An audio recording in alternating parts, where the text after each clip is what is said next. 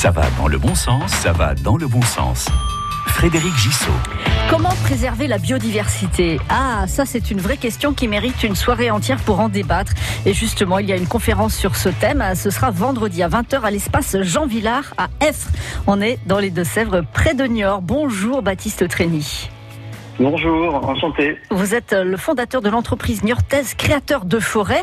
Alors, lors de cette soirée, vous allez échanger avec le public autour de la biodiversité en compagnie d'Alain Persuis, écologue et euh, forestier, auteur de plusieurs livres sur les arbres.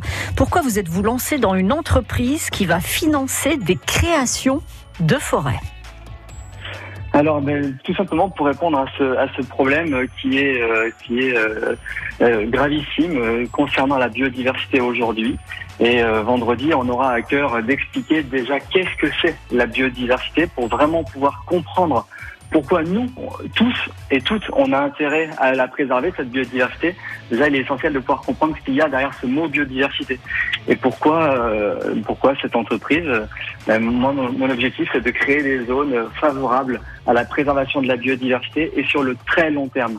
la notion de long terme est aussi essentielle en termes de biodiversité. Très concrètement, euh, où allez trouvez-vous les financements et les terrains pour planter ces nouvelles forêts? Alors c'est des, terrains donc euh, qui appartiennent à des communes ou des terrains euh, euh, que l'entreprise achète. On fait financer ces projets, donc des, des, projets de biodiversité qui durent 99 ans. Donc les arbres que nous plantons sont vraiment là pour rester, pour vivre leur vie naturelle, et on les fait financer ces projets par des particuliers qui sont sensibilisés, par des entreprises qui sont qui ont une démarche très engagée.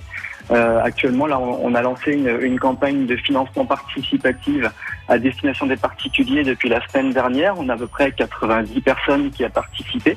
On en a besoin, je pense, d'environ 400. Euh, voilà, donc euh, tout le monde peut participer. Euh, chacun peut amener sa petite goutte d'eau pour pour, pour, pour, pour, participer sur des projets qui durent qui dureront 99 ans. Est-ce que ce seront de, de grandes et vastes forêts ou c'est plutôt du bosquet? Alors là, le, on est plutôt sur des, des, forêts assez, assez vastes parce qu'on est vraiment pour, là pour créer un, écosystème.